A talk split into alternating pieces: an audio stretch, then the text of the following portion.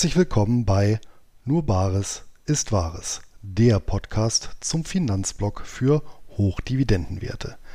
Heute mit einem Geldgespräch, das streng genommen gar keins ist, denn zum ersten Mal ist das eigentlich namensgebende Leitthema der hier veröffentlichten Interviews komplett außen vorgeblieben. Denn gemeinsam mit Dominik Fecht, der zum zweiten Mal zu Gast ist, werfe ich diesmal einen Blick auf die heimische Beamtenschaft und die Licht- und Schattenseiten der bundesrepublikanischen Administration. Anlass hierfür war die Niederschrift der Erlebnisse von Dominik und seine Erfahrungen beim Zoll.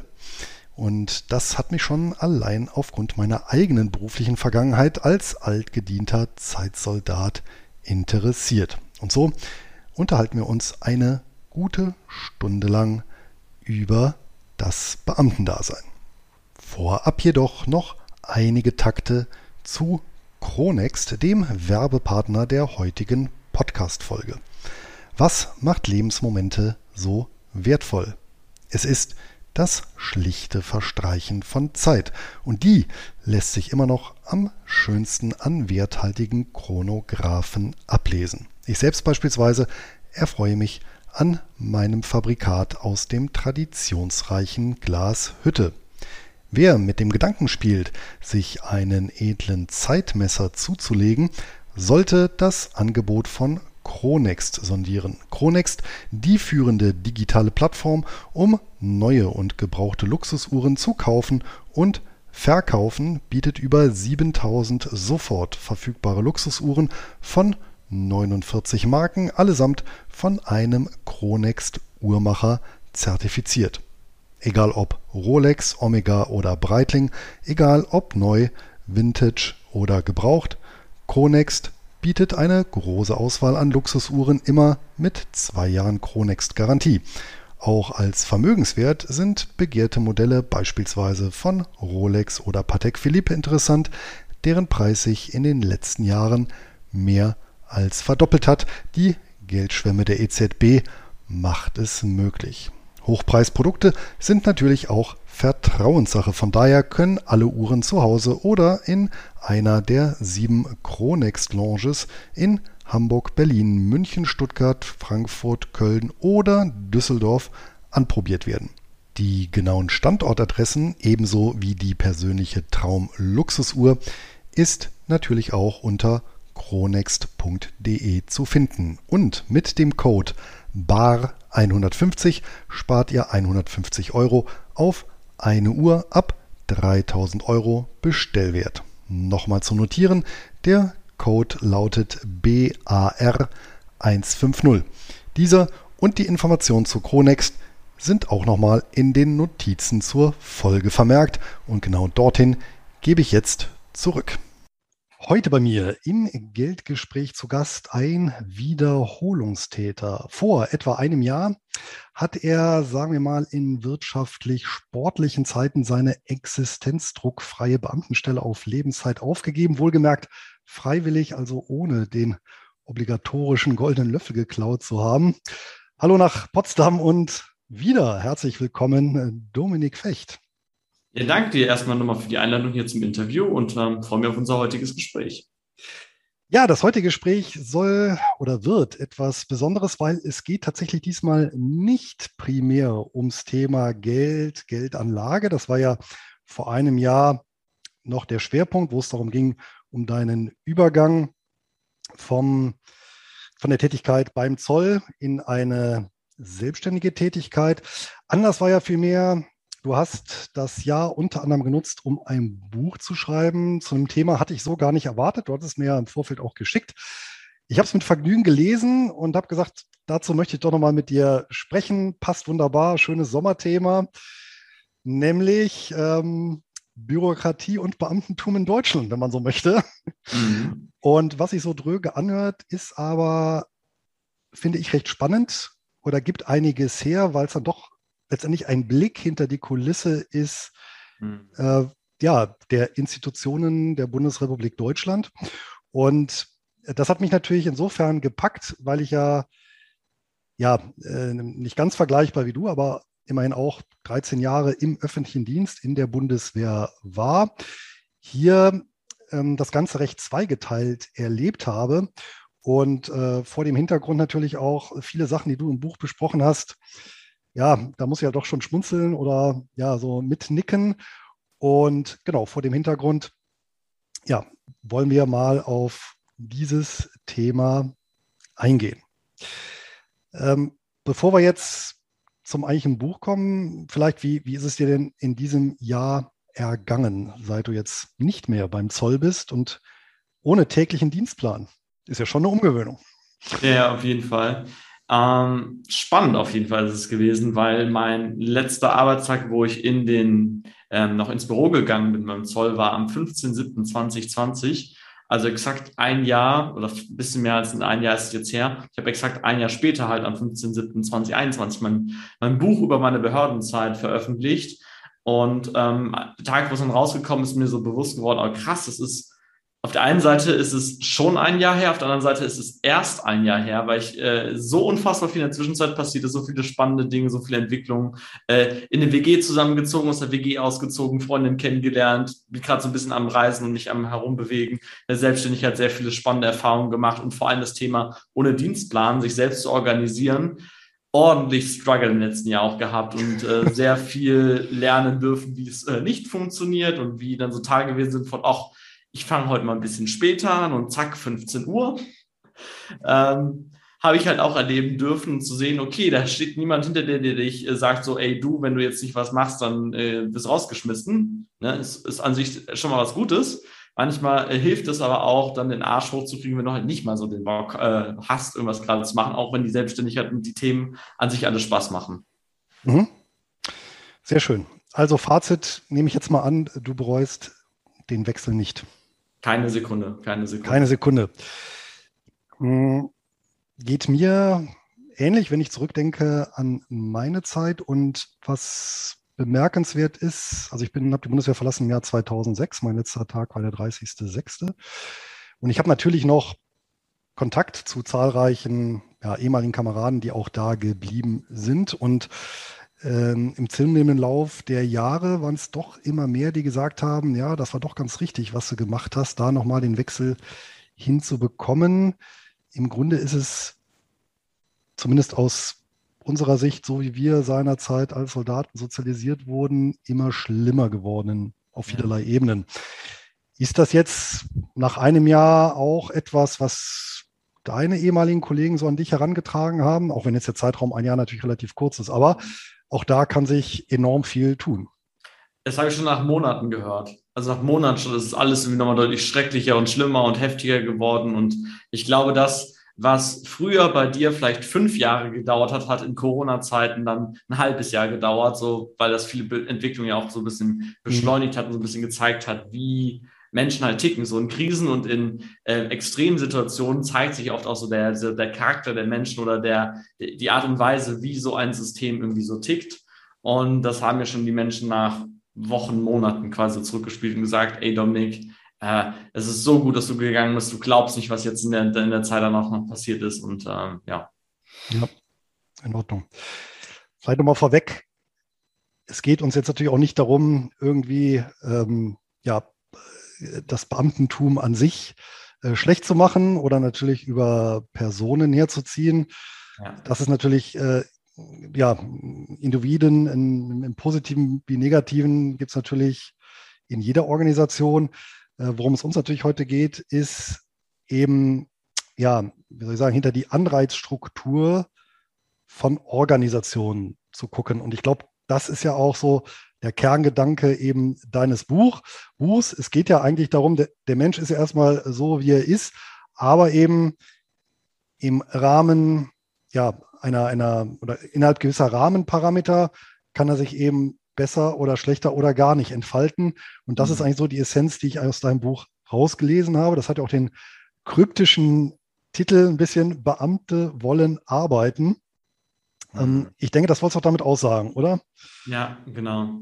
Genau das, was du beschrieben hast. Ich habe ganz am Anfang in meinem Buch auch eine Widmung drin, wo ich reingeschrieben habe, dieses Buch widme ich allen Superstars und Behörden, die versuchen, trotz widriger äh, Vorschriften, trotz fehlender Aufstiegsmöglichkeiten, trotz vielen äh, Hürden, das Beste für den Bürger jeden Tag zu tun. Und dass es mir nicht darum geht, irgendwie einzelne Menschen irgendwie so einen auf den Deckel zu hauen und sagen, du bist doof oder du bist blöd, sondern zu sehen, irgendwie, die Leute kommen, wie es auch bei mir gewesen ist, mit einer hohen Motivation, also mehr oder weniger hohen Motivation, aber mit einer höheren Motivation rein, kommen in das System rein und nach einem Jahr, fünf Jahren, zehn Jahren oder sowas sind manche Menschen halt in dem, im Staatswesen halt so weit, dass sie sagen, boah, ich kann mich hier nicht mehr aufraffen, irgendwas zu tun ich sehe da überhaupt ja keinen Sinn mehr. Ich äh, sehe irgendwie gar keinen Antrieb mehr, irgendwas zu tun, weil ich so oft vor Wände gelaufen bin und das so ein bisschen auszudrücken und zu zeigen, okay, was steckt denn dahinter? Warum passiert das denn? Weil aus meiner Wahrnehmung, es ist erstmal ein Mensch, der da reinkommt und ob das jetzt jemand ist, der im Finanzamt sitzt oder in einem, in einem freien Unternehmen, das interessiert ja erstmal keinen. Es geht ja darum, was motiviert oder demotiviert Menschen. Und ich glaube, dass das Staatssystem, so wie es aufgebaut ist, halt ein paar naja, Besonderheiten hat, was halt dazu führt, dass Menschen halt besonders schnell irgendwie demotiviert sind oder weswegen viele Dinge passieren, die so in der freien Wirtschaft wenig oder kaum halt vorstellbar sind. Ja, ich glaube, wenn ich es auf einen einzigen Punkt runterbrechen müsste, ist es der, dass letztendlich Unternehmen, die sich am Markt behaupten wollen, ähm, immer letztendlich durch den Markt auch kontrolliert werden. Sprich, der Markt bestraft ja Fehler. Wenn ich also die falschen Mitarbeiter einstelle äh, oder die richtigen ziehen lasse, äh, dann spüre ich das über kurz oder lang. Behörden spüren das nicht, beziehungsweise auch darauf können wir gerne nochmal eingehen. Das Gegenteil ist ja der Fall, dann bekommen sie eben höhere Budgets, mehr Planstellen oder, oder, oder. Ja. Ähm, du hast den Untertitel, da wird es ein bisschen konkreter, den hast du ja genannt, wie die Beamtenkultur systematisch Menschen demotiviert und Veränderungen im Keim erstickt. Daraus ergeben sich eigentlich so drei Fragen. Erstens, was ist eigentlich oder gibt es überhaupt die Beamtenkultur? Mhm. Und zweitens, wodurch erfolgt Demotivation und ja, wie werden Veränderungen verhindert? Mhm. Ich habe das so ein bisschen als Überbegriff für mich genommen, um das äh, so runterzubrechen, weil es geht für mich gar nicht so sehr darum, wie wie die einzelnen Vorgesetzten ticken oder so auf einzelne Menschen zu gehen, weil das ist sowieso sehr, sehr, sehr unterschiedlich. Also ich habe, und so wie es wahrscheinlich jedem gegangen ist, in seiner Berufslaufbahn mal bessere, mal schlechtere Vorgesetzte gehabt oder Leute, wo ich gedacht habe, boah, die strengen sich so an, die kümmern sich so sehr um mich. Darum geht es mir gar nicht so auf die Menschen zu gucken, sondern zu gucken, wie ist generell das Denken und die Art und Weise, wie mit Menschen umgegangen wird, wie an Probleme herangegangen wird und dass das eher, dass das eher so meine, mein, mein Thema gewesen ist. Und ähm, dass das diese Kultur ist, die ich beschreibe, dass wie eine Organisation insgesamt ähm, tickt, in Anführungszeichen, dass das die Kultur ist und ähm, dass es dort halt gewisse Muster gibt zwischen verschiedenen ähm, Systemen oder was ich halt mitbekommen habe, nachdem ich gekündigt habe, ich mit vielen Leuten von der Polizei, von Gesundheitsämtern, von auch von der Bundeswehr, von äh, irgendwelchen lokalen äh, äh irgendwie Behörden oder sowas geredet und alle haben mir die gleiche Geschichte nur etwas anders erzählt. Dass es halt irgendwelche wiederkehrenden Muster gibt und dass es mir mehr, mehr darum ging, die zu beschreiben, die dann zur Demotivation ähm, führen und was es am Ende ist. Also das, wie gesagt, ich habe ja 170 Seiten dazu geschrieben, also es ist sehr, sehr umfangreich. Ähm, für mich ist der Hauptpunkt dieses, siehst du noch einen Sinn in dem, was du tust? Gibt es die Möglichkeit, dass du befördert wirst oder dass dein, dein gutes Verhalten quasi belohnt wird? Und ähm, ein Hauptpunkt, den ich noch sehe, ist, wie wird mit Fehlern umgegangen. Das sind für mich sowieso drei Kernkomponenten. Und wenn aus meiner Wahrnehmung bei den drei Dingen äh, so einiges so ganz in Ordnung läuft oder richtig gemacht wird, ähm, dann läuft es halt auch mit den Mitarbeitern gut, dann sind die motiviert, ähm, weil sie dann nicht, weil die nicht irgendwie so, nicht das Gefühl haben von, ach, es, ich drehe sowieso noch auf der Stelle und es interessiert sowieso keinen hier, was ich mache. Also das ist ein Thema.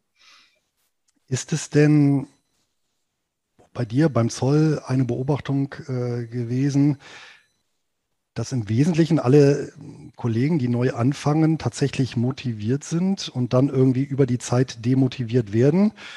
Also im Prinzip, dass wir mit einem, ja, vielleicht sagen wir 95 Prozent derjenigen, die anfangen, sind motiviert und das ist so eine Kurve, die mhm. so runtergeht. Das war zumindest so meine Beobachtung in meinem Militärjahrgang. Ich eigentlich fast durch die Bank weg alle waren hochgradig motiviert. Und nach fünf Jahren war schon also die Halbwertzeit war schon ähm, vermutlich weniger als fünf Jahre. Mhm. Und äh, je weiter das dann eben fortschritt, desto weniger.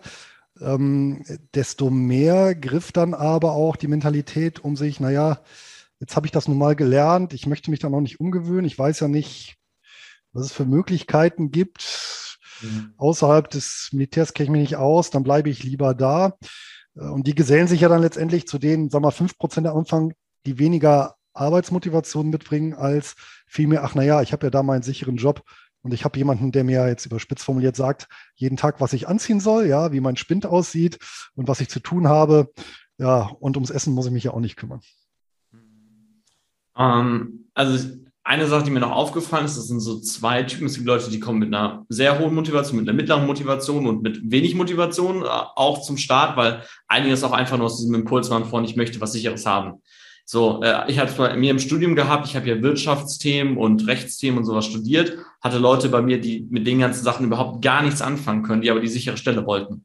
Die sich quasi schon von den, bei denen an, von Anfang an klar war, die studieren jetzt drei Jahre lang was, worauf sie überhaupt gar keinen Bock haben, einfach nur um danach diese Sicherheit zu haben. Dass bei denen natürlich die Motivation eine ganz andere ist, wie bei mir. Ich habe mich halt immer für die Themen interessiert und habe das Studium hauptsächlich deswegen gewählt, weil ich das spannend fand. Das halt, aber genau das, was du beschrieben hast, die Leute starten auf jeden Fall mit einer höheren Motivation und nach einer gewissen Zeit, ich kenne halt niemanden ähm, und ich, also ich habe sehr viele Leute ja kennengelernt in der Behördenzeit, aber ich kenne niemanden, der nach zwei oder drei Jahren in der Behörde motivierter war als vorher.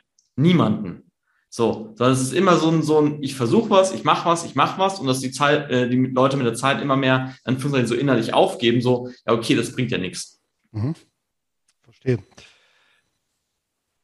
Was glaubst du denn, was so die drei wesentlichen Hauptpunkte sind, dass die Leute über die Zeit demotiviert werden? Hm. Für mich ist der mit Abstand größte das Thema von, wie sehr sehe ich einen Sinn in dem, was ich tue. Ähm, und ich weiß ja ganz genau, ich bin in Bereichen gewesen und ich kann ja nicht konkret ins Detail gehen, was das jetzt genau gewesen ist. Aber da wusste ich ganz genau, das, was ich hier den ganzen Tag über mache, äh, ich könnte auch einfach nur zu Hause liegen bleiben, den ganzen Tag im Bett. Es würde keinen Unterschied machen. Es macht keinen Unterschied, ob ich morgens aufstehe, mich dorthin bewege, mich jeden Tag an den Schreibtisch sitze und das tue. Oder ob ich mich anstrenge oder äh, ob sowas irgendwie da drin ist. Und das ähm, für mich zum ersten Punkt, dieses, dieser Hauptpunkt ist dieses, sehe ich überhaupt einen Sinn da drin, das, das zu tun, was ich gerade tue.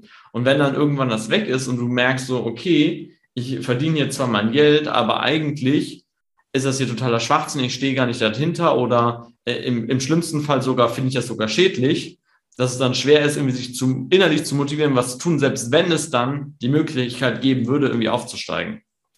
Und ähm, ich glaube, das ist der mit Abstand, Abstand wichtigste Punkt erstmal generell, egal in welcher Organisation du bist. Ich habe es ja schon mitbekommen, auch bei kleineren Unternehmen und Startups, wo es nicht nur die Möglichkeit gibt, so wirklich viel irgendwie Karriere im ersten Moment zu machen oder nicht wirklich gut das bezahlt wird, wo die Leute aber was beeinflussen können, wo sie einen Sinn darin sehen, dass sie dort so merken, dass sie einen Unterschied bewirken können.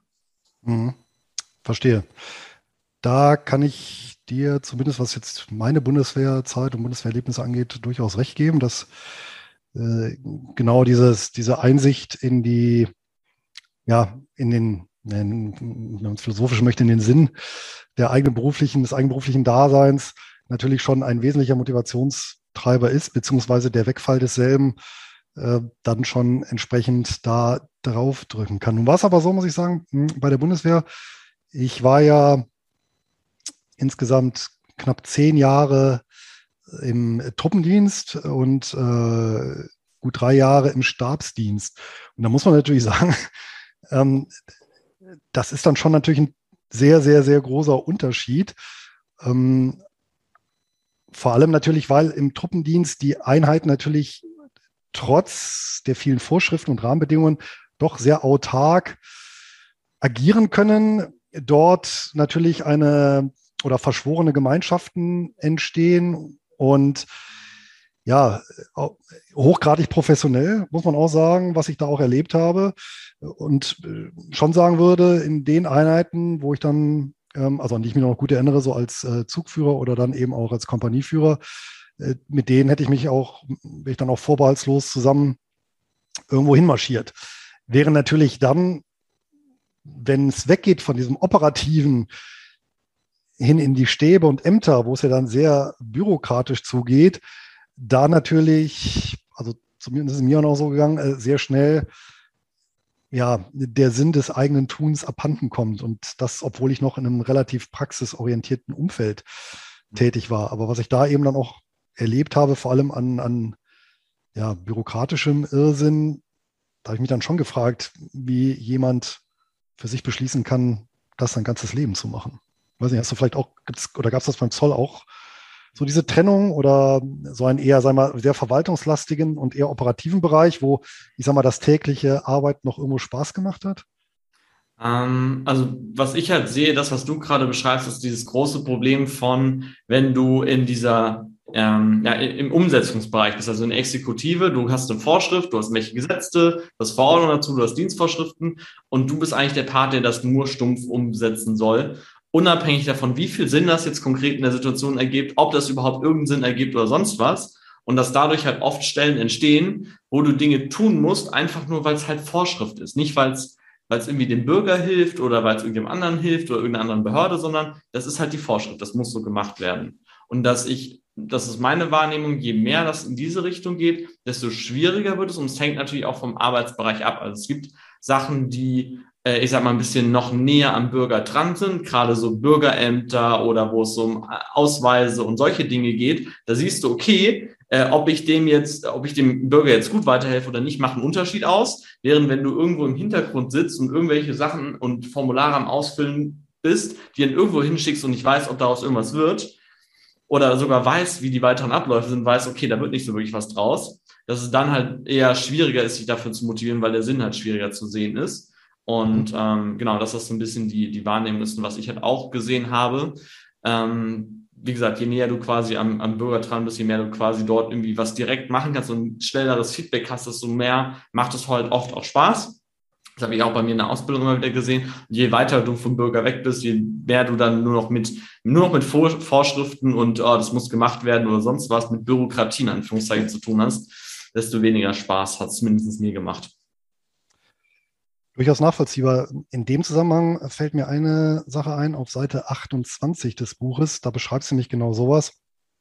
Da geht es, glaube ich, um einen Friseur ausländischer Herkunft, der aber auch eine Arbeitgeberin gefunden hat, also eine Friseurmeisterin, die ihn gerne in seinem Salon hätte, aber aufgrund eben arbeitsrechtlicher Bestimmungen dort nicht arbeiten durfte. Und da hast dann das Zitat, meine Kollegen fanden das auch alle sehr unfair, aber wir hatten einfach keine Wahl. Das hast du dann geschrieben. Mhm. Ähm, ich vermute mal, du meinst genau solche Gegebenheiten, wo du eigentlich siehst, dass das Tun ja eigentlich kontraproduktiv ist, weil jeder hätte profitiert, so, also inklusive ja, dem, dem Fiskus, ja, der eben ein, äh, ja, äh, hier Einkommensteuer erzielt hätte, ja, der die Arbeitgeberin, die neuen Mitarbeiter hätte, die Kunden, die halt besser bedient werden können. Ja, der Arbeitsmarkt, der eben einen Arbeitslosen weniger hat und die Ämter, die einen ja, Versorgungsempfänger weniger haben. Und ja, umgekehrt haben wir dann halt nur Verlierer, ja. Ein frustrierter Mann, der halt weiter sich aushalten lassen muss, obwohl er arbeiten möchte ja. und so weiter. Ähm, nun, ähm, an dem Satz habe ich natürlich an einem Punkt äh, gerieben und meine, du bist ja das beste Beispiel. Ich meine, man hat ja immer eine Wahl. Also ich meine, die Wahl ist ja letztendlich zu sagen, geht ja auch, äh, dass man sagt, nee, mache ich eben nicht mehr mit. Und ich verlasse das Ganze. Fällt mir jetzt zusammen, beispielsweise im Zusammenhang, ich glaube, jetzt haben wir auch gerade 700 Lehrer in Berlin ihren Dienst quittiert. Mhm. Und ähm, in der Bundeswehr ist es natürlich auch so, dass äh, klassischerweise in jedem Jahrgang, wenn diese ja, 12 bis 13 Jahre rum sind, als noch die Wehrpflicht gab, dann ist das ja immer so, eine, so ein Scheidepunkt. Entweder bleibt man dabei und wird Berufssoldat oder man geht nochmal raus, dann ist man so um die Anfang 30. Mhm. Und das ist natürlich schon so, dass, ja, sagen wir mal so, eher die, die, die Frohgemuten äh, dann doch rausgehen.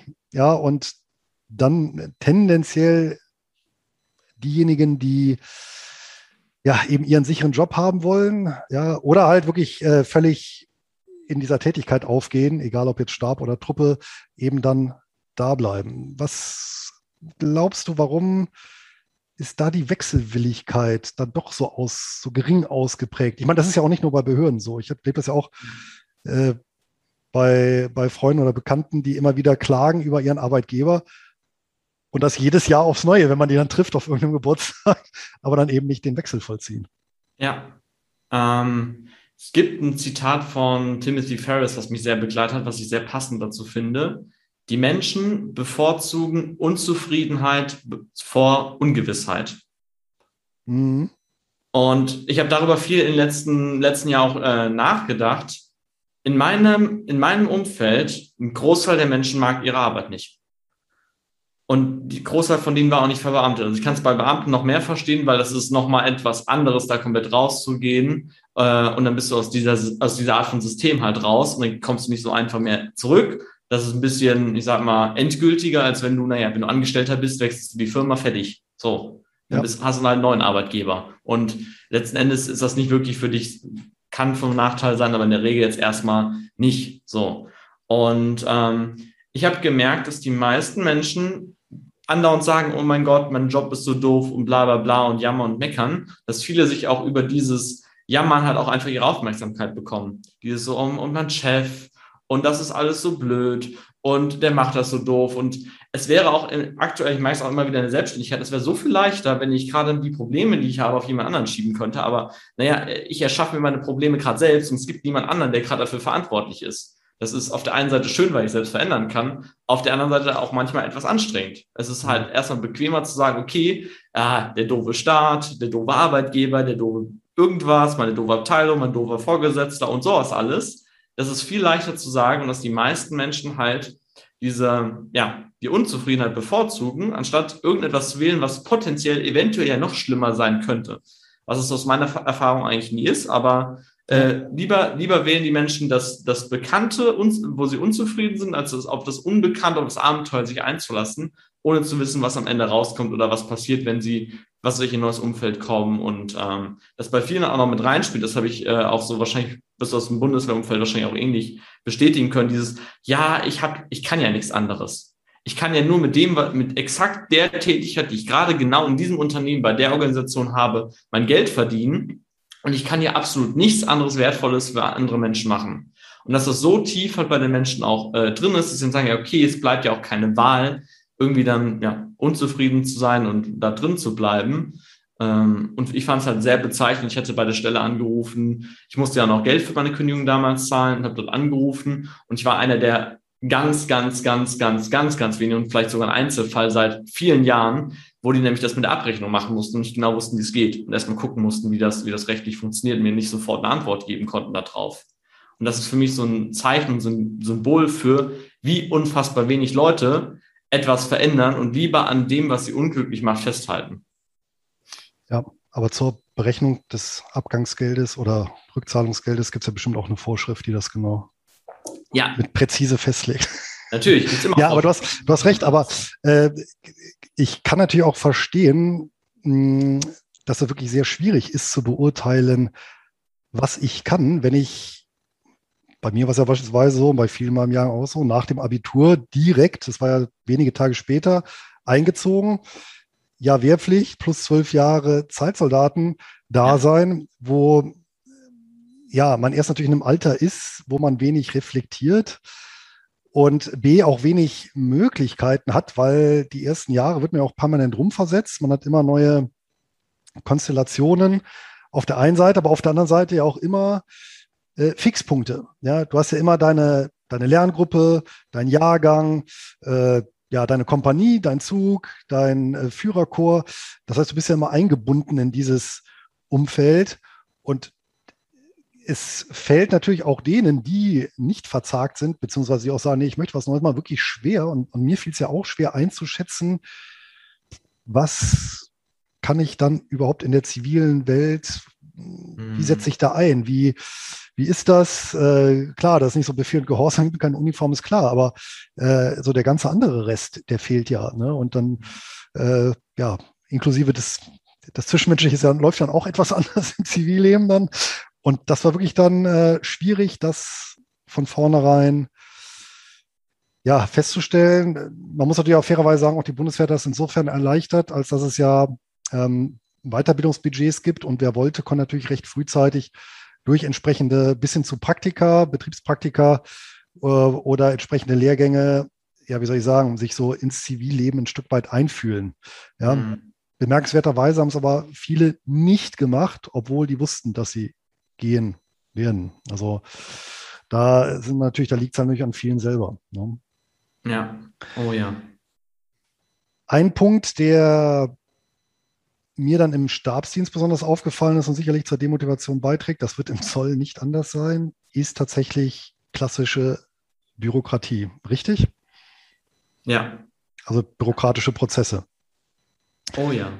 Oh ja, gut. Jetzt, ähm, wenn wir uns mal die Definition von Bürokratie angucken, als Herrschaft der Verwaltung, ähm, Zitat, ist die Wahrnehmung von Verwaltungstätigkeiten im Rahmen festgelegter Kompetenzen innerhalb einer festen Hierarchie. Übrigens ganz interessant, das Wort selber kommt aus dem ja, Teil Französisch, nämlich Büro, ja, also für Schreibstube und das altgriechische Kratos für Herrschaft. Ja, also wir haben eine Büroherrschaft. Das finde ich, find ich mhm. auch äh, ganz interessant. Ist natürlich auch letztendlich so. Und jetzt bewegen wir uns natürlich genau in so einem Spannungsfeld. Ähm, wenn wir das Ganze mal historisch betrachten, es war ja letztendlich die, die Bürokratie, ähm, wie soll ich sagen, die, die Verstetigung oder ja, ähm, die, ähm, die Legitimation auch irgendwo von Macht. Ja, und im Prinzip ist ja heute auch noch so, wir haben territoriales Gewaltmonopol, aber damit dieses eben nicht willkürlich herrscht, äh, was ja fatal wäre, ist eben das hoheitliche Handeln in ein bürokratisches Korsett gepresst, was ja erstmal aus der Sicht ja auch nicht ganz falsch ist. Ja. Ja, wie siehst du denn da Ansätze, das Ganze so zu handhaben, dass eben auf der einen Seite eben diese Legitimität ähm, nicht untergraben wird, auf der anderen Seite aber trotzdem ja die Motivation der Beamten mhm. nicht leidet? sprichst hier gerade so einen spannenden Punkt an, weil ich glaube, das ist den aller, allermeisten Menschen im Staatsdienst nicht bewusst, dass die Kernprobleme, die es im Staatswesen gibt, auch mit der Motivation, in der Art und Weise liegen, wie der Staat aufgebaut ist. Also das ist genau das, wie du es beschrieben hast, dass es Regeln, Gesetze, Vorschriften und sowas gibt und dass dadurch halt diese Bürokratie entsteht, weil der Haupt, äh, das Hauptmantra, was ich halt in der Behörde gelernt habe, ist, halt dich an die Vorschriften. Mach alles nach den Vorschriften, prüf deine Zuständigkeit. Darfst du das überhaupt machen? gibt es eine Vorschrift, die dagegen spricht. Und dass du als, gerade, ich habe ja eine juristische Ausbildung, wie fast alle im Staatsdienst, weil es halt viel mit Jura zu tun hat, überraschenderweise. Ähm, das ist halt die, die Lehre von, die Rechtslehre, die Lehre von der Bürokratie, wenn man so, so sagen will. Und ja. du stellst dir eigentlich permanent eine Frage, könnte das, was ich gerade tun, gegen irgendeine Vorschrift verstoßen? Ja, und wenn du, so, weil du haftest ja auch dafür, spätestens wenn du eben in Entscheiderfunktion bist. Wenn du gegen genau. die Vorschrift Ne, gegen die Vorschrift gleich Truppendienstgericht, wenn was passiert und es rauskommt. Ja. Und äh, vor allem nicht nur das. Ähm, ich hatte ja auch eine Buchvorstellung von Horst Lüning von meinem Buch und haben auch viele gesagt, ja, aber äh, du wirst ja kaum rausgeschmissen und bla bla bla. Ähm, ich glaube, das ist ein Punkt, den viele Leute nicht verstehen. Das ist das, was ich mit Kultur meine. Du wirst so lange darauf konditioniert, dass du keine Fehler machst. Und Fehler bedeutet, du hast gegen eine Vorschrift verstoßen, egal wie sinnvoll es gewesen ist, was du tust dass du dich mit der Zeit immer mehr den Vorschriften unterordnest und dich daran irgendwie hältst. Und das, das Problem, was ich halt sehe, ist, es gibt so unfassbar viele Vorschriften, dass egal was du machst, es schwer ist, etwas zu machen, was 100% konform mit jeder Vorschrift ist, weil ab einem gewissen Zeitpunkt oder in gewissen besonderen Konstellationen sich die Vorschriften halt gegenseitig anfangen zu widersprechen. Und das ist der Punkt, äh, wenn die dann anfangen, sich zu widersprechen, dann müssen Unterabsätze und Paragraphen geschaffen werden und Ausnahmen und Dienstvorschriften, die soll man es auslegen, wie soll man das angucken. Und dass das halt oft dazu führt, dass Leute dann sagen, ja, okay, dann mache ich erstmal nichts. Also weil, wenn ich nichts tue, dann mache ich auch nichts falsch, so ungefähr. Dass die, die Maxime ist dieses, Fehler vermeiden, sich an die Vorschriften halten. Und dass das für mich so einer der, der Kernprobleme halt in der Behörde ist, was die Leute halt demotiviert. Und hier ist halt die große Frage, ist es überhaupt möglich, einen Staat aufzubauen, wo es so kleinteilig die Sachen beschrieben sind, dass du nicht als Beamter oder als Ausübender vom Staat machen kannst, was du willst, aber gleichzeitig ein gewisser Freiraum besteht. Und das, ich habe darüber so ein bisschen länger, ich habe ja vorher die Interviewfragen von dir bekommen, länger drüber nachgedacht. Und es ist halt so schwierig, weil das Grundproblem eigentlich in dem Gesamtsystem liegt. Und komplett aufzulösen lässt es sich aus meiner Sicht gar nicht. Die Frage ist, ob man es vielleicht ein bisschen besser gestalten könnte. Ein bisschen besser wäre es vielleicht, wenn es deutlich weniger Vorschriften gäbe, dadurch weniger Komplexität und dadurch halt auch weniger Sachen, die irgendwie sich gegenseitig irgendwie widersprechen und nicht andauernd, dass es 10.000 Verweise in allen möglichen Gesetzen zueinander gibt ähm, und dass sich vielleicht auch der Staat auf nur gewisse Bereiche beschränkt, wo er Sachen regelt und andere Sachen, wo er halt einfach nichts regelt. Ähm, was so ziemlich das genaue Gegenteil von im Moment ist, wo fast alles gefühlt reguliert ist und es äh, kaum einen Lebensbereich gibt, wo gerade äh, äh, es keine Regelung zu gibt. Mhm. Weil das genau das halt, dass das die Herausforderung, das Problem ist, wenn wir versuchen, irgendwie eine Vorschrift zu machen, wo ganz genau definiert ist, welchem Spezialfall das gelten soll oder welchen allgemeinen Fällen das gelten soll, dann gibt es immer Sonder- und Spezialfälle, was nicht da reinpasst. Dann gibt es eine Sondervorschrift. Das sieht man ja auch daran, wo das an, angefangen hat mit, mit Maskenpflicht. Und dann waren am Anfang die Verordnungen so fünf oder zehn Seiten lang. Mittlerweile sind eigentlich fast alle Verordnungen in verschiedenen Ländern 30, 40, 50 Seiten lang, weil dann ganz viele Sonder- und Spezialregeln hinzugekommen sind. So, was für eine Maske soll getragen werden, in welchen Sondersituationen gibt es eine Ausnahme. Zum Beispiel, wenn ich jetzt mit jemandem rede, der, ähm, naja, äh, der äh, taub ist und wenn ich die Zeichensprache oder sowas verwende oder wenn der die Mimik oder das Gesicht irgendwie liest, dass ich dann die Maske runternehmen kann, dass sowas irgendwie berücksichtigt wird. Dann kommen dann wieder Spezialfälle von was ist, wenn das jemand ausnutzt. Und das geht so lange hin und her, bis es so viele Regeln gibt, dass, dass die Bürokratie so ein bisschen am, am Buchern und am Ausbreiten sich ist. Deswegen weiß ich gar nicht so genau, ob es ob es für dieses Problem überhaupt eine Lösung gibt. Und darüber habe ich wirklich länger halt nachgedacht. Und ich glaube halt, die, das Problem liegt in der Grundkonstellation, wie der Staat aufgebaut ist und wie die Organisation dadurch halt auch aufgebaut ist. Und du könntest, das Einzige, was ich glaube, was machen könntest, ist versuchen, die Komplexität runterzufahren, weniger Vorschriften, weniger Regeln und dann den ähm, Beamten ein bisschen mehr Ermessensspielraum, ein bisschen mehr Möglichkeiten, das auszulegen oder auch für einen, für einen Einzelfall dann auszulegen geben würdest. Nur ich glaube nicht, dass es halt ja, im Moment gerade so von der Kultur her gewollt ist. Aber meinst du, das würde klappen? Wenn du den Beamten ein Auslegungsrecht geben würdest, weil dann hast du eben wieder das Thema, dass es Spielraum gibt. Wenn es Spielraum gibt und der eine Sachverhalt anders behandelt wird dann als der andere, was wird passieren? Da wird natürlich der Bürger, der sich ungerecht behandelt fühlt, gegen klagen. Und die Klage führt dazu, dass das Gesetz nachgebessert oder die Vorschrift nachgebessert werden muss. Und das ist ja genau ähm, dieses, äh, dieses Thema. Also ähm, ja.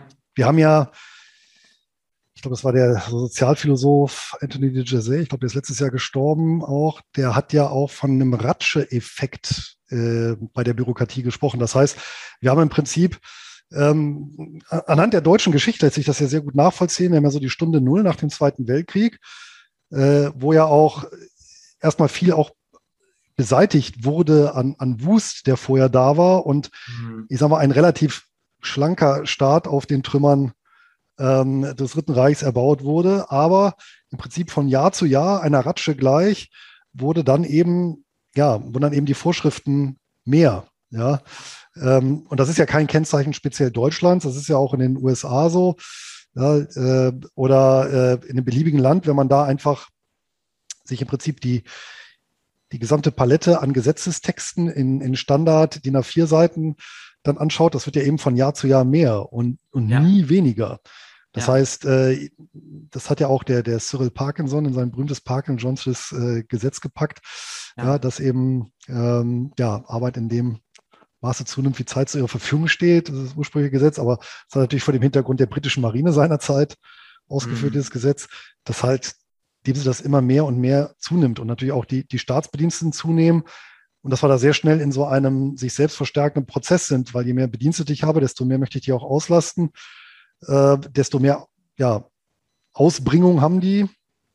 Ja. Und ich muss natürlich sagen, ich habe da auch keine Lösung für. Ne? Aber ähm, es könnte natürlich einer der Punkte sein, weswegen eben der Truppendienst, weswegen ich da selber noch recht hoch motiviert war und auch die Masse beispielsweise der Soldaten, weil ich ja da eben auf dem Gefechtsfeld, ja, wenn ich da was übe oder wenn ich hier meine Märsche mache oder so, wenn ich, dass ich da eben Gestaltungsspielraum habe, weil da bin ich letztlich auf mich selber zurückgeschmissen und die Vorschrift da eben in den Hintergrund tritt.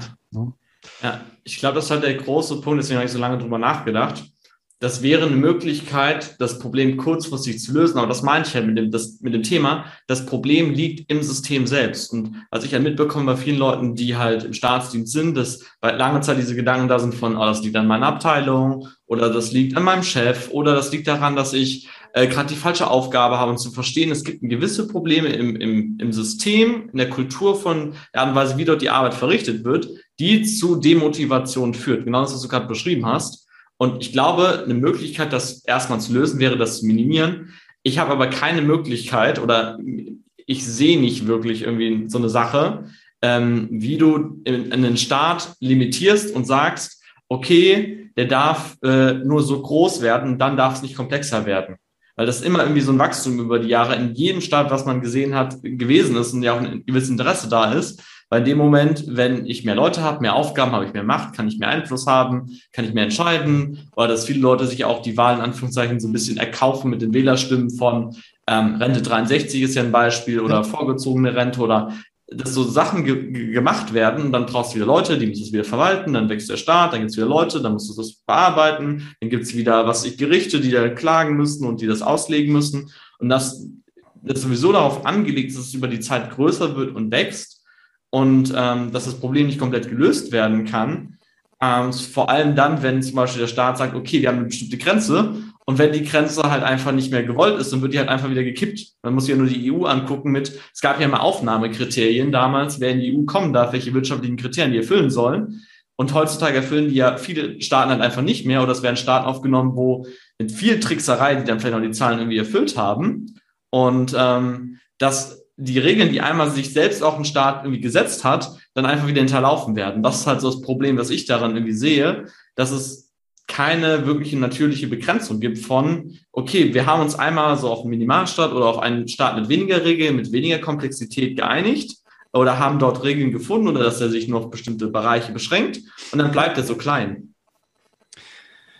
Das stimmt. Ich glaube, das ist einfach eine Illusion. Und das ist einfach eine Dynamik auch von Systemen, die sich natürlich erstmal selber erhalten wollen und dann natürlich, ja, in der DNA liegt dann die äh, Reproduktion ja auch angelegt. Ich meine, das ist ja auch so das Thema, dass, weshalb es so schwierig ist, ähm, eigentlich überflüssige Behörden abzuschaffen. Äh, und äh, da gibt es ja tatsächlich, ich habe mal auch geguckt, wirklich völlig wahnwitzige äh, Konstruktionen zum Beispiel gefunden. Ein Kuratorium für Technik und Bauwesen in der Landwirtschaft. Ja, kostet jedes Jahr fünf Millionen Euro. Ist jetzt natürlich äh, keine Riesensumme, aber äh, das sind ja, eine öffentlich-rechtliche oder ein eingetragener Verein, aber öffentlich-rechtlicher Trägerschaft. Und der gibt Bauern äh, Tipps über neue Technologien. Ja? Also etwas, was die eine Behörde vermutlich nicht gerade prädestiniert für ist, sagen wir mal so. Ja, und das ist ja nur ein winziges Beispiel. Ein anderes übrigens aus dem Zoll. Ähm, das habe ich gefunden von der Initiative Soziale Marktwirtschaft. Die beanstandet tatsächlich die Finanzkontrolle Schwarzarbeit, bezeichnet das als Arbeitsbeschaffungsmaßnahme für überflüssige Zollbeamte. 6500 ähm, Mitarbeiter, kostet mehr den Bund, als es im Jahr bringt. Und ähm, effektiv ist die Behörde wohl auch nicht. Ähm, einer Studie zufolge konnte die Schwarzarbeit durch diese Behörde nicht signifikant eingedämmt werden. Hier kommt übrigens ein weiterer Punkt, den ich erst über die Zeit verstanden habe, weswegen Staatssysteme unfassbar Ineffizienzen schwierig, schwierig funktionieren. Und zwar nehmen wir nur mal das äh, Beispiel Finanzkontrolle Schwarzarbeit. Ähm, wir haben ja bestimmte Regeln, wie viel du in Deutschland zahlen musst. Es gibt Tarifverträge und die darfst du nicht unterlaufen, also Mindestlohn und so weiter ja. und so fort. Ich will jetzt gar nicht in die Komplexität davon einsteigen. Hatte ich hunderte Stunden zu äh, und auch nicht so wirklich relevant für das Thema. Aber das heißt, der Staat legt fest, was für ein ähm, Stundenlohn äh, mindestens gezahlt werden muss und jagt die Leute, die sich nicht dran halten. Und hier ist halt der, das, das, das große, äh, die große Schwierigkeit bei der, bei der Gesamtstruktur halt einfach, die Menschen, ähm, die sich nicht an die Regeln halten wollen, werden versuchen, bestmöglich, dass sie dass ihnen das nicht nachgewiesen werden kann. Und es gibt Menschen, die freiwillig sich äh, kann zusammenschließen. Einer sagt, ey, ich bin bereit, dir zum Beispiel sechs Euro die Stunde zu zahlen. Der andere sagt, ey, super, passt für mich. Ähm, die machen das zusammen. Und dass eigentlich bei fast allen Sachen, die der Staat macht, es eine Vorschrift, Vorschrift gibt, und die Leute, die sich sowieso dran halten, für die ist das ja nicht relevant. Das ist ja nur für die Leute relevant, die Vorschrift, die sich nicht dran halten wollen, für die, also die gerne was anderes haben wollen würden. Ja. Und dass der Staat halt immer versucht, Leute, die etwas nicht wollen, dazu zu zwingen, etwas zu machen. Und das ja. per se halt eine Konstruktion ist, die schwierig funktioniert, weil die Leute das halt nicht wollen. So. Und dass natürlich manche Leute dann sich sagen, okay, der hat der Staat mir das verboten, dann halte ich mich jetzt dran. Aber es gibt immer eine Gruppe von Menschen, die sagen einfach, ach, ist mir doch egal. Ich halte mich sowieso nie daran, was der sagt. Ähm, auch mit hier so, äh, ähm, so Clans und sowas gibt es ja auch viel mit diesem Thema. Mhm. Ähm, die interessiert das halt einfach nicht, wie die Regeln sind. So. Und das Problem von diesem Staatswesen ist, sie versuchen jetzt die Leute, die sich bewusst nicht an die Regeln halten wollen, zu bestrafen und bestrafen dabei natürlich auch viel die Leute, die sich aus Versehen Fehler machen und nicht dran gehalten haben. Ähm, das stimmt. Mit der das Folge, halt dass natürlich deren Vertrauen auch in die Institutionen erodiert. Ja. Sie sagen, ja, ich werde ja vorgeführt als kleiner und einem vernachlässigbaren Fehler und ja, andere kaufen sich vielleicht frei. Ja. ja. Und das ist halt der Punkt, den ich sehe, zu verstehen, diese Konstellation, ich versuche Leuten, die etwas machen wollen, die, die sogar Menschen finden, die freiwillig sich zusammenschließen, das zu verbieten, was sie machen wollen, ähm, schwer funktioniert und generell sehr ineffizient ist, das so zu tun. Ja. So. Und dass es sowieso schwierig ist, das den Leuten nachzuweisen, dass deswegen natürlich generell schon viel von der Arbeit, von der Zeit irgendwie weg ist, weil es halt so ein bisschen äh, Katze-Maus-Spiel ist. Von ich jag dem anderen, der andere wird cleverer, ich versuche den wieder zu jagen und der andere ist aber cleverer und ist nicht gebunden an Regeln und Vorschriften, sondern macht einfach, was er will und hat ja. natürlich auch mehr Möglichkeiten, mir auszuweichen, als ich Möglichkeiten habe, ihn zu verfolgen. Klar, verstehe ich. Ja. Hm, Jetzt könnte der ein oder andere Zuschauer, Zuhörer natürlich sagen, naja, das ist natürlich schon so ein bisschen Jammern auf hohem Niveau. Wenn wir natürlich in andere Länder reinschauen und familiär bedingt habe ich natürlich so ein bisschen Einblick in die spanische Bürokratie. Also subjektiv empfunden ist das dann natürlich alles viel, viel schlimmer. Ja, also da habe ich ja noch ein tendenziell ein höheres Maß an Rechtsunsicherheit äh, bei gleichzeitig subjektiv äh, höher empfundener Willkür und ähm, einer schlecht, also im ursprünglichen Sinne schlechter funktionierenden Bürokratie, das heißt langsamer, ineffizienter. Mhm. Siehst du das auch so oder, ähm, das, oder dass man zumindest teilweise sagen kann, naja, bestimmte Sachen funktionieren ja hier doch ganz gut. Müllabfuhr beispielsweise, um mal so ein Beispiel zu nehmen. Ja, mhm. ähm, das ist dann schon in Ordnung. Ja, und ja. Ähm, oder sagst, naja, bisweilen kann es auch besser sein, eine schlecht funktionierende Bürokratie zu haben, als eine gut funktionierende. Klammer auf, weil die schlecht funktionierende einen mehr in Ruhe lässt, dann dafür im Gegenzug, Klammer zu.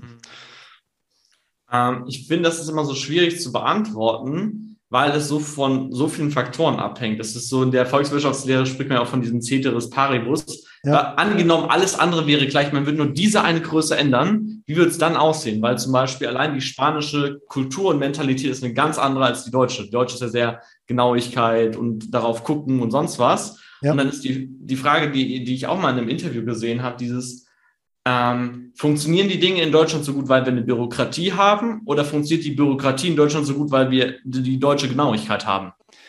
Das ist das berühmte Henne-Ei-Problem, das stimmt. Ja. ja. So, wir, also wir wissen es halt nicht genau, wie es genau wäre, wenn wir eine andere Lösung nehmen würden. Und ich finde es halt immer schwierig zu gucken, so dieses, ja, aber es ist ja nicht alles schlecht. Nee, ist auch nicht. Ist auch nicht alles schlecht. Nur ist halt die Frage von, könnte es nicht viel besser sein? Das ist die Frage, stimmt. die ich halt viel mehr mir irgendwie stellen möchte. Ja, aber ich glaube, das deutsche Wesen hat ja, was dieses, das angeht, zumindest der Lenin ganz gut charakterisiert. Der hat ja mal gesagt, wenn die Deutschen einen Bahnhof stürmen wollen, dann kaufen sie erst eine Bahnsteigkarte. Das ist, also ich meine, ich glaube schon, der Deutsche hat so ein spezielles Verhältnis dann doch zu, zu seiner Bürokratie. Da sind wir eigentlich bei einem Punkt. Ähm, was glaubst du, also ich persönlich habe so einen Eindruck, dass äh, es doch einen sehr hohen Grad an Idealismus, auch Vertrauen gibt mhm. in öffentlich-rechtliche Institutionen in Deutschland, obwohl, wenn wir jetzt einen Begriff aus der Finanzwirtschaft nehmen, der Track-Rekord ja eigentlich über die Jahrtausende äußerst schlecht ist. Ja. Ähm, was glaubst du, spielt das da auch eine Rolle mit rein, äh, dass der Deutsche dann doch irgendwie ein ganz, in Summe doch ein sehr positives Verhältnis zu seiner Bürokratie hat? Ähm, ich glaube, der Punkt ist, dass die meisten so immer wieder so dieses Skandilchen mitbekommen von, wie dann wird ein bisschen sich aufregt über Flughafen Berlin oder über äh, dieses eine Bauprojekt oder über, boah, ich brauche so, das dauert so lange, bis ich vom Finanzamt eine Antwort bekomme, dass die Leute sich zwar ähm, ja aufregen so ein bisschen darüber, aber ich denke ja an sich, es gibt zum einen keine Alternative, weil das muss so sein, also es war schon immer so, das muss so sein, dass das so ganz viel mit reinspielt.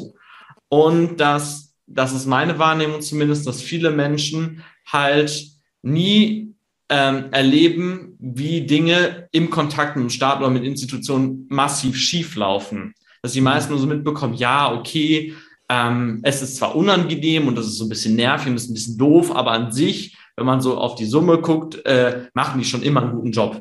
Und das ist keine Möglichkeit, äh, oder die meisten nicht so wirklich sehen, wo etwas wirklich mal aus dem Ruder läuft oder wo das viele Stellen, wo halt viel schief läuft, so vom Bürger weg sind, dass sie das gar nicht wahrnehmen und gar nicht sehen können. Zum Beispiel bei mir viele Dinge, die ich halt erlebt habe. Ich habe im Buch ja auch viele Geschichten geteilt und erzählt, was ich erlebt habe und habe mich versucht, ähm, so ein bisschen das aus der Ferne zu betrachten und anonymisiert und dass keiner so genau in die Prozesse reinschauen kann. Aber gleichzeitig müsste ich eigentlich ganz genau erzählen, wie die Prozesse intern sind, um zu sagen, wie schief alles läuft, wie äh, die Dinge irgendwie vor die Wand gefahren, wie halt mit Steuergeldern umgegangen wird und wie es halt nicht nur mal ein paar, ein, zwei, drei Millionen, sondern Milliarden und Milliarden und Milliarden und Milliarden sind, ja. die halt einfach da weggespült werden. Und das, glaube ich, den meisten Menschen nicht so wirklich bewusst ist, was für einen Preis das Ganze irgendwie so ganz äh, ähm, hat. Und wenn du halt dein ganzes Leben über ähm, maximal vielleicht mal mit dem Finanzamt, mit dem Bürgeramt zu tun hattest und vielleicht mal von der Polizei einmal kontrolliert worden bist, dann wird es, naja, nicht so wirklich die Probleme geben. Und ich weiß noch ganz genau, mir hat vor ein paar Jahren jemand erzählt, wie viel auf YouTube und Facebook sowas zensiert wird. Und da habe ich nur gedacht, ja, der spinnt so ein bisschen. Also die werden schon nur Sachen löschen, die auch wirklich, wo es wirklich gefährlich ist, weil ich halt das nicht selbst gesehen und nicht wirklich mitbekommen habe. Und ähm, je mehr ich mich dann im letzten Jahr ein bisschen mehr mit anderen Themen beschäftige, habe ich plötzlich gesehen, hat mir jemand einen Link geschickt, zack, Video war weg. Hat mir jemand einen Link geschickt, zack, Video war weg, weil es gelöscht worden ist. Und das, wenn du halt nicht nah an diesen Themen dran bist, sondern nur aus der Ferne drauf guckst, mal hörst das und dann kannst du dir halt das Ausmaß von den Problemen und von den Schwierigkeiten eigentlich ansatzweise halt vorstellen. Mhm. Ja, wenn du jetzt das letzte Jahr ähm, ansprichst, ich muss sagen, mir persönlich hat das letzte Jahr auch äh, nochmal so einen zusätzlichen Dämpfer gegeben, was das Vertrauen in die eine oder andere Institution angeht. Insbesondere muss ich tatsächlich sagen, die Polizei, die ich eigentlich auch immer verteidigt habe, aber angesichts äh, ja, bestimmter Bilder, die ich auch selber erlebt habe, wie beispielsweise Kontrolle von äh, Achtjährigen auf dem äh, Freilufthof der Eltern, auf äh, ja, ähm, vorschriftenkonforme Kontakte mit Gleichaltrigen, ja, oder ähm, war auch in der Presse äh, die Polizei die Kindergeburtstage von Sechsjährigen gestürmt hat oder Jugendliche für einen High Five durch die Rabatten gejagt hat. Dann stelle ich mir schon, also wenn ich dich so höre, auf der einen Seite naja, eine gewisse Demotivation, aber hier muss ich sagen, hier überschießen ja Reaktionen, ähm, meiner Meinung nach zumindest. Ähm, Genauso wie, weiß ich nicht, Bußgelder, die verteilt wurden an Pärchen, die zu dicht an der Eisdiele ein Eis gegessen haben, ja. Und äh, es gibt ja tonnenweise Absurditäten. Ähm, da fand ich, da hat dann doch irgendwo die, die Bürokratie oder die Exekutive doch ein phasenweise sehr hässliches Gesicht gezeigt, was meines Erachtens auch nicht hätte unbedingt sein müssen, weil man hätte ja auch durchaus kreativ mit gewissen Vorschriften umgehen können. Äh, wo erklärst du dir das, dieses überbordende, diese überbordenden Reaktionen? Ist das vielleicht auch so eine Kompensationshandlung?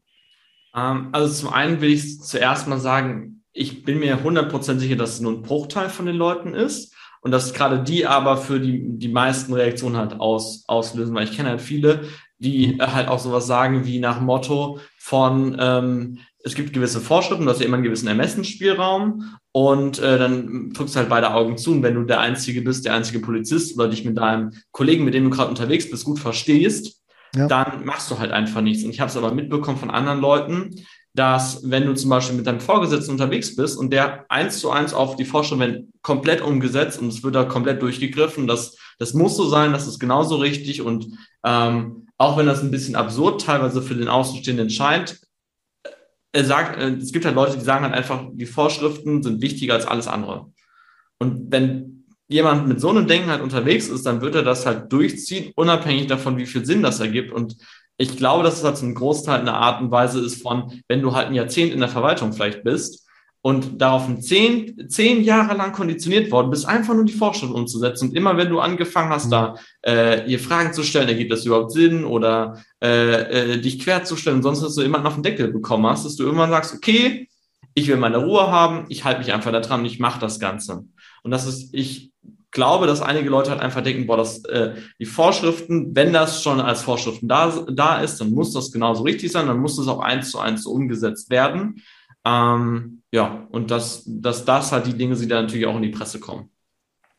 Gut, das wären ja dann tatsächlich die, äh, die willigen äh, Vollstrecker. Aber glaubst du, also du hast selber gesagt, es ist eine Minderheit, aber dann gibt es ja wahrscheinlich noch diesen Typus, der das dann zähneknirschend macht, weil der Vorgesetzte vielleicht dabei ist, aber es eigentlich ja innerlich ablehnt. Ja. Der dürfte dann wesentlich häufiger dann der Fall sein. Ja, ich glaube, und das ist halt der, der Punkt, den auch ganz viele Leute immer wieder sagen, das hört sich immer so ein bisschen doof an, aber die Masse der Menschen ist Mitläufer. Und bin ich ja auch lange Zeit gewesen von, ich ordne mich unter, ich lasse die anderen vorangehen, ich lasse die den Ton angeben, ich lasse die quasi führen und ich folge halt einfach. Und ähm, das gerade in der Zeit, dass ähm, viele Leute halt auch einfach eine große Angst davor haben, was passiert, wenn rauskommt, dass sie sich nicht eins zu eins an die Vorschriften gehalten haben. Wenn sie ja. nicht, keine Ahnung, den Kindergeburtstag aufgelöst hätten oder äh, was ich, die Bußgelder geschrieben haben oder dass es teilweise auch so ist, intern, also es wird, nach außen würde natürlich niemals das gesagt werden. Es gibt bestimmt auch gar keinen Vergleich untereinander von Kollegen. Aber wenn der eine Kollege halt fünf oder zehntausend Euro Bußgelder geschrieben hat und der andere in dem Monat keinen einzigen Verstoß festgestellt hat, ist halt schon die Frage, was macht der? Ja. So, also, ja, ja, ja, richtig. Das was, sind übrigens, ähm, das sind übrigens genau Mechanismen, das finde ich auch so faszinierend. Es gibt einen internetfrei verfügbaren Aufsatz von Antoine, ähm, nicht Exupéry, ähm, de la Boétie. Ich weiß, weiß ich gar nicht, ob der im Vornamen tatsächlich Antoine heißt, aber de la Boétie ist der Nachname auf jeden Fall aus dem 16. Jahrhundert. Der Aufsatz heißt über die freiwillige Knechtschaft des Menschen. Und da geht er genau darauf ein, dass, dass er im Prinzip genau diese ja, wie sagst Mitläufer, die ja im Prinzip genau in so eine Dialektik gepresst werden, ähm, auf der einen Seite dann auch was zu tun, was sie eigentlich nicht wollen, aber durch äußeren Druck und Rahmenbedingungen müssen. Ja, und über genau diese Struktur eben auch Herrschaft etabliert wird. Ganz faszinierend zu lesen, sind glaube ich so 20, 25 Seiten, kann ich auf jeden Fall dazu empfehlen, weil es halt wirklich schon was Uraltes ist und sich wirklich ja, vor Jahrhunderten schon Philosophen mit dieser Frage beschäftigt haben. Jetzt hatten wir vorhin nochmal einen Punkt an, äh, oder hast du angedeutet auch, naja, könnte nicht Verwaltung oder Bürokratie besser sein? Auch in Deutschland. Und es gibt natürlich hier Vorreiter, fällt mir ein, beispielsweise Estland, die eben sehr viel ja, äh, durchdigitalisiert haben. Und du schreibst selber auf Seite 114 in deinem Buch, dass es viele, viele, viele Tätigkeiten gibt, die ja ein dressierter Affe machen könnte ja, weil die halt sehr monoton, roboterhaft, automatisiert eben erfolgen. Aber wären das nicht Prozesse, wenn ich an die Bundeswehr denke, fallen mir auch jede Menge ein, die eigentlich prädestiniert dafür wären, digitalisiert zu werden, Klammer auf, um den Preis, dass dann natürlich weniger Personal gebraucht wird, Klammer zu. Ja, ähm, ja, ich könnte sofort das unterschreiben und vor allem, ich habe äh, gemerkt, so ich habe ja auch in der freien Wirtschaft ja auch schon viele Dinge mitbekommen, mich mit Leuten ausgetauscht und habe gemerkt, ich habe zum Beispiel ja mit äh, Marco Lachmann-Anke damals zusammen ein Buch geschrieben über ähm, Google Doc. Und dann haben wir auch Testleser gehabt und haben wir innerhalb kürzester Zeit mit Kollaboration und sowas in diesem einen Dokument, ich glaube, 1000 äh, Verbesserungsvorschläge und Kommata und Ergänzungen und sonst was alles gehabt. Und das ging innerhalb von drei Tagen. Und ich habe gemerkt, so irgendwie die Lösung und die Tools und die ganzen Sachen, die gibt's ja schon längst. Die gibt's auch in der freien Wirtschaft schon längst. Aber irgendwie werden die nicht so wirklich, naja, umgesetzt oder nicht so wirklich genutzt. Und die Schwierigkeit, die müssen halt alle, naja, Vorschriften äh, gerecht sein. Und hier kommt halt die nächste Frage, wem nützt es denn, wenn die Verwaltung effizienter wird? Also.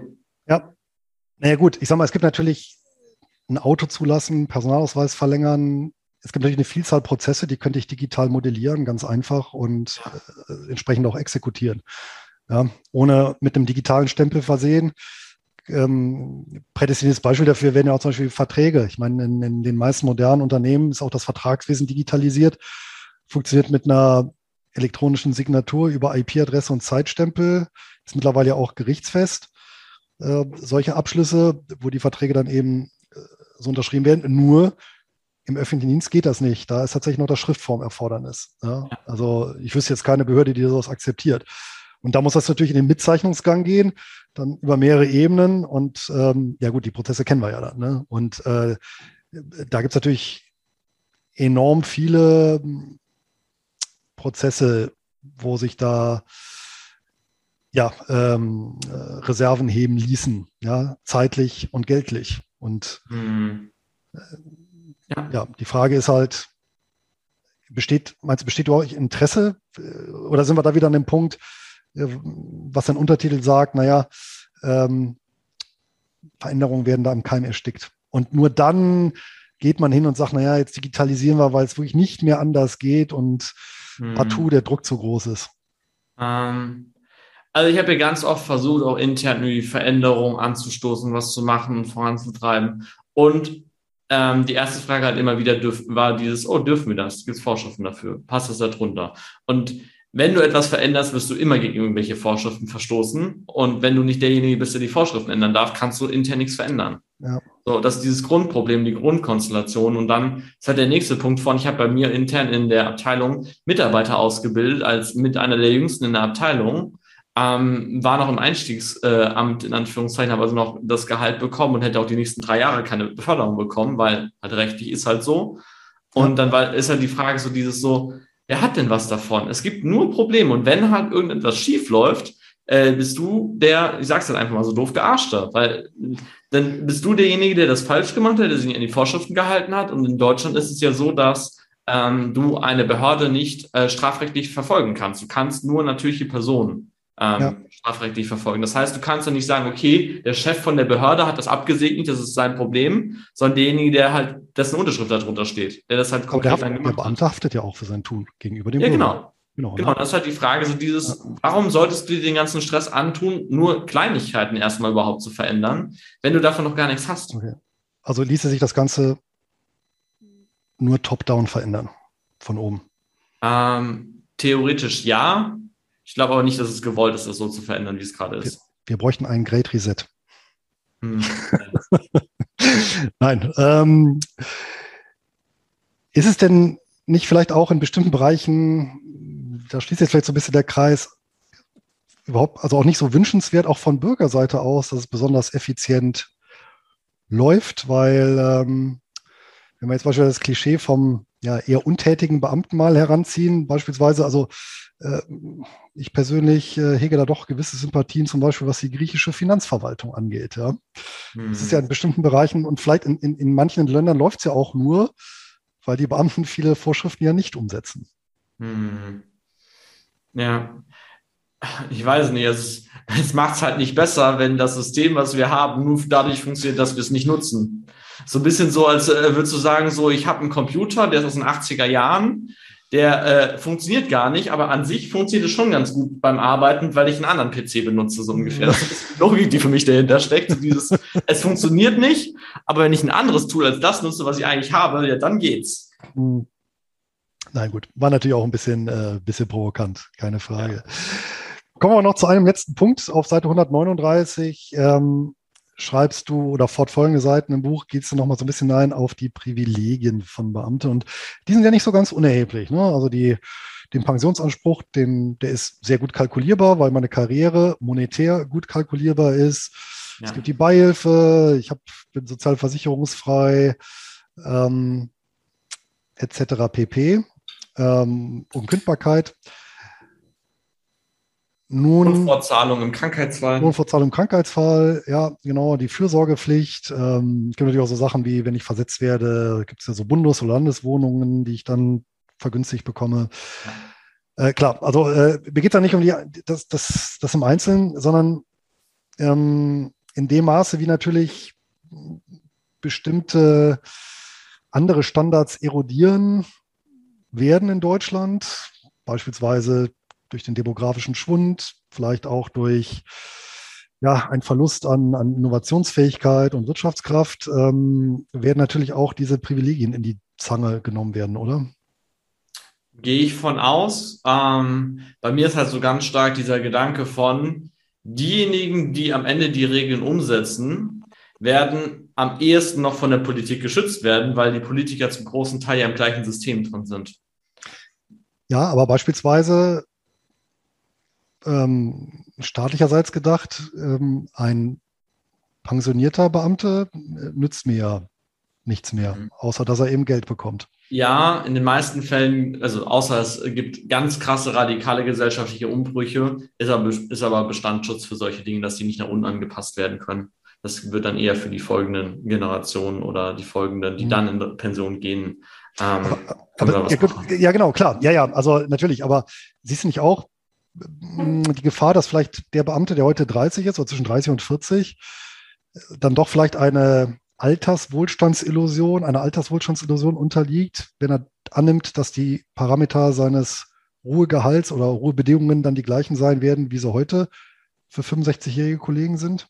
Mhm. Also wenn ich mir angucke, wie viel sich allein die, die Steuergesetzgebung für zum Beispiel den Bereich, wo ich mich gut auskenne, investieren in den letzten fünf Jahren geändert hat, mhm. äh, halte ich es für sehr illusorisch anzunehmen, dass die Regeln, die heute gelten, in 20 Jahren komplett unverändert genauso gelten werden. Es werden sich Dinge verändern und ähm, es muss halt nicht zum Guten sein. Das ist, glaube ich, der Punkt, was viele Leute nicht, nicht verstehen, ist, ähm, wenn wir uns die Geschichte zum Beispiel von Japan angucken, von der Volkswirtschaft dort, denen geht es viel schlechter als vor 20 Jahren. So, wenn du dir anguckst, äh, reale Kaufkraftverluste und äh, schrumpfende, ich habe ich weiß nicht, ob es eine real schrumpfende Wirtschaft gewesen ist, aber zumindest stagnierend und Häuserpreise, die nach oben gehen und das ist halt auch 15 Jahre oder 20 Jahre lang äh, schlecht laufen kann. Also das ist, glaube ich, vielen Leuten nicht so bewusst und dass es eine Folge davon ist, wie wir, naja, wie wir Staat, Gesellschaft organisieren, wie die Wirtschaft funktioniert und so weiter und so fort. Also ähm, deswegen, ich würde schon sagen, dass es,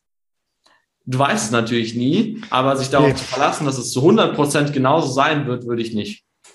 Also würdest du mir zustimmen, dass es sich auch für Beamte lohnt, durchaus Thema Finanzen aktiv anzugehen und privat vorzusorgen und sich die eigene kleine private Festung zusätzlich zu bauen?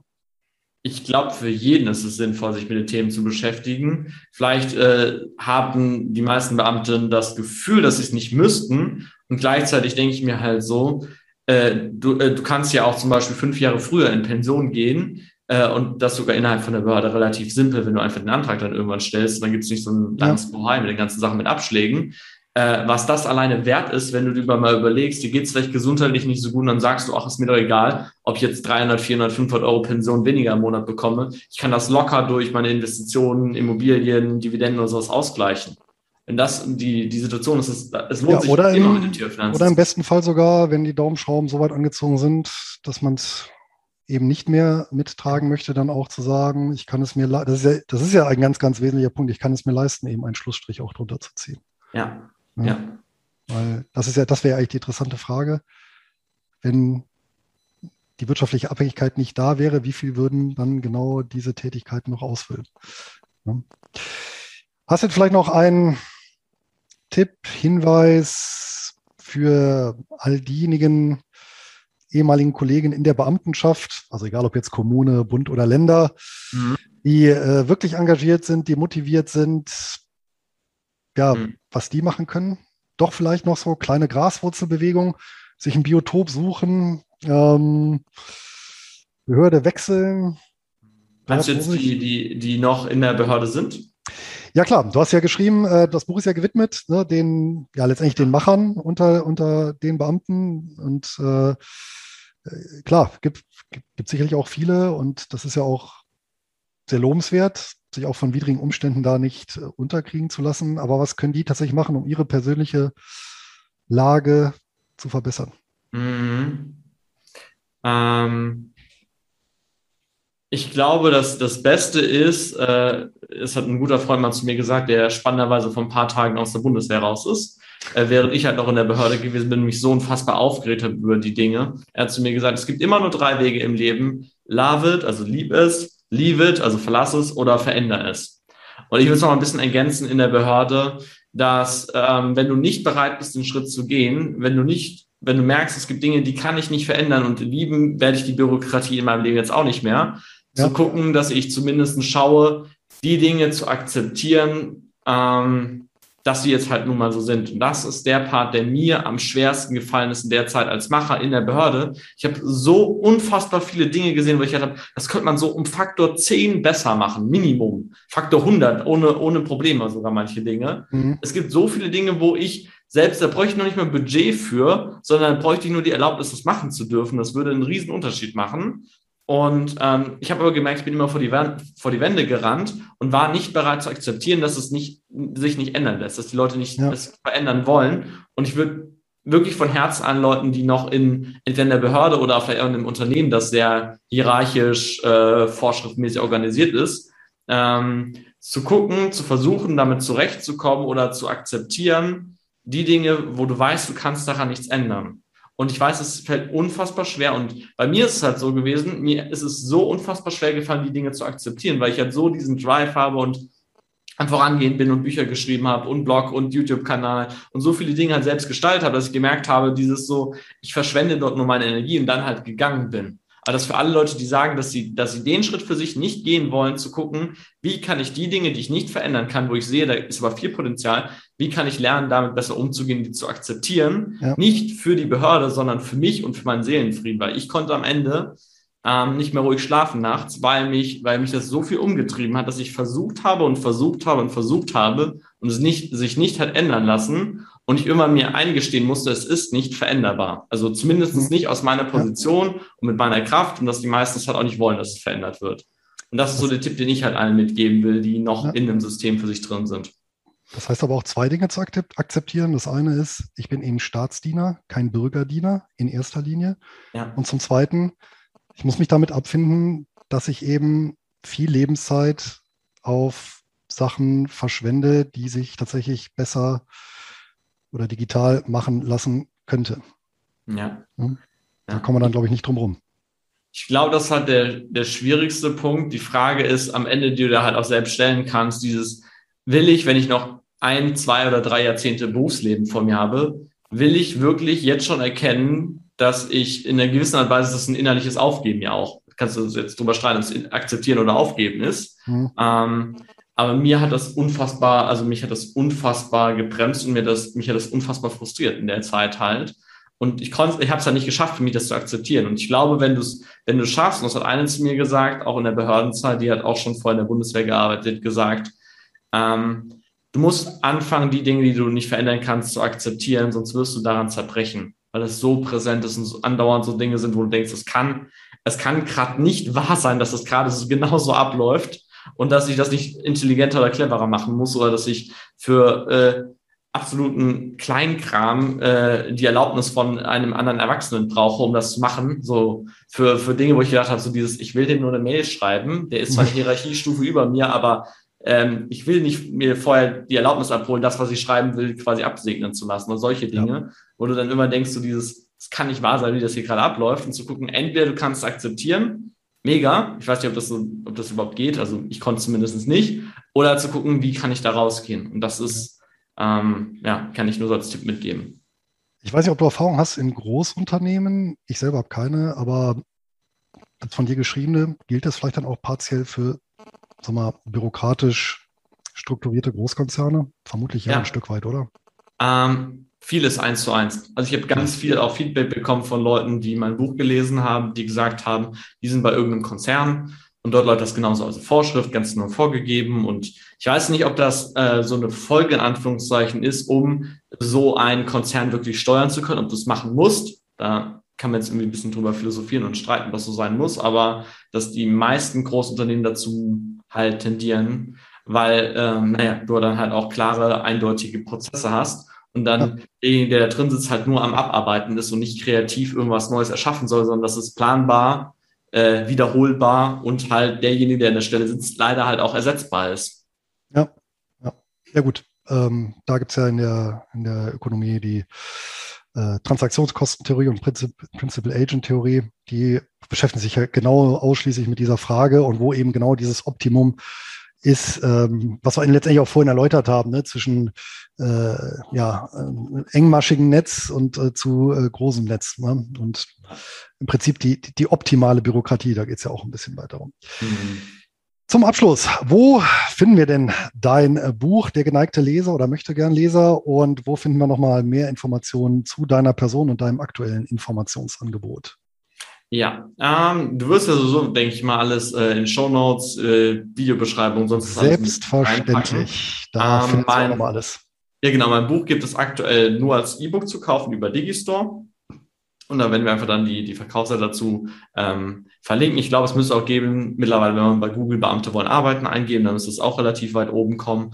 Und ansonsten gibt es von mir noch einen YouTube-Kanal unter dem Begriff Wohlstandsentfaltung, weil ich beschäftige mich eigentlich ja mehr mit dem Thema Finanzen und Finanzbildung. Und das war eher so ein Nebenprojekt in Anführungszeichen von mir, die Erfahrung, die ich in der Zeit gemacht habe, niederzuschreiben und vielleicht dem einen oder anderen Beamten oder in der, in der Behördenstruktur zu helfen, damit besser umzugehen oder die Probleme zu erkennen oder dass es ihm halt einfach am Ende besser geht. Und ähm, wenn es halt, naja, nicht, nicht das ist, sondern dass äh, ich ganz oft von Leuten äh, das Feedback bekommen habe von, dass sie mir nicht geglaubt haben, was ich ihnen für Geschichten erzählt habe, dass ich viele von diesen Geschichten halt einfach ins Buch gepackt habe. Und wenn du halt, du kannst halt nur nachvollziehen, du warst im Staatsdienst, ähm, du kannst dir reinführen, kannst dir vorstellen, dass es genauso läuft.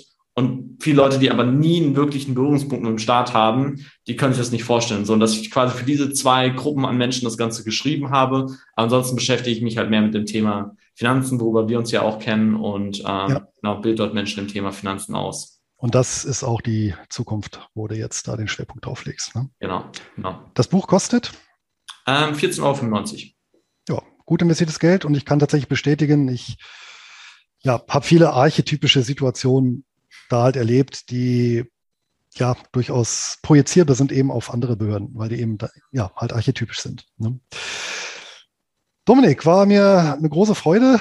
Äh, vielen Dank für diesen profunden Einblick in ja, deine ja, Karriere beziehungsweise deine Tätigkeit und die Erkenntnisse. Hat mich wirklich sehr gefreut, äh, dass wir uns darüber mal austauschen konnten. Mal auch etwas anderes und ja, vielleicht trägt es ja auch dazu bei, ähm, dass sich die eine oder andere Person auch mit dem Thema beschäftigt und ja, einfach ein bisschen sensibilisiert wird und mhm. ähm, dass wir jetzt großartige Verbesserungen anstoßen, ja, wage ich zu bezweifeln, aber wer weiß. Ja. Ich habe vielleicht ist auch noch einen Impuls, der mir ganz viel geholfen hat, weswegen ich überhaupt nur das Buch herausbringen konnte, ist, dass ich lange Zeit gedacht habe, oh, das System muss sich verändern, bis ich verstanden habe, dass sich Systeme nicht verändern lassen. Und zwar aus einem ganz einfachen Grund. Also zum Beispiel eine Familie ist ein System, äh, ein Unternehmen, eine Behörde, ein sonst was ist ein System. Und das Einzige, was sich verändern kann, sind Menschen. Und Menschen können nur an sich für sich die Entscheidung treffen, ich mache das mit, ich unterstütze das, ich gebe andere Impulse rein oder ich ähm, lasse halt auch zu, dass es so erschaffen wird, weil wenn die Masse der Leute im Staatsdienst sagen würde, ey, das läuft hier so schief, ich mache das nicht mit, dann hätte der Staat kein Personal, um das auszuüben. So. Durch die ganzen Privilegien, die ganzen Vorteile hat er genug äh, Leute, die das dann halt machen. Aber an sich wäre es halt nur veränderbar, wenn Menschen sich verändern und wenn nur ein einzigen das draußen hilft, irgendwie für sich eine Entscheidung zu treffen, sich zu verändern, verändert das automatisch das Gesamtsystem mit. Dann ähm, verabschieden wir uns mit dieser Perspektive und ja, hoffen, dass es dann doch vielleicht ein, mehr als einen verändert. Ja, danke dir. Ja, ich danke dir, Dominik. Bis dahin. Tschüss.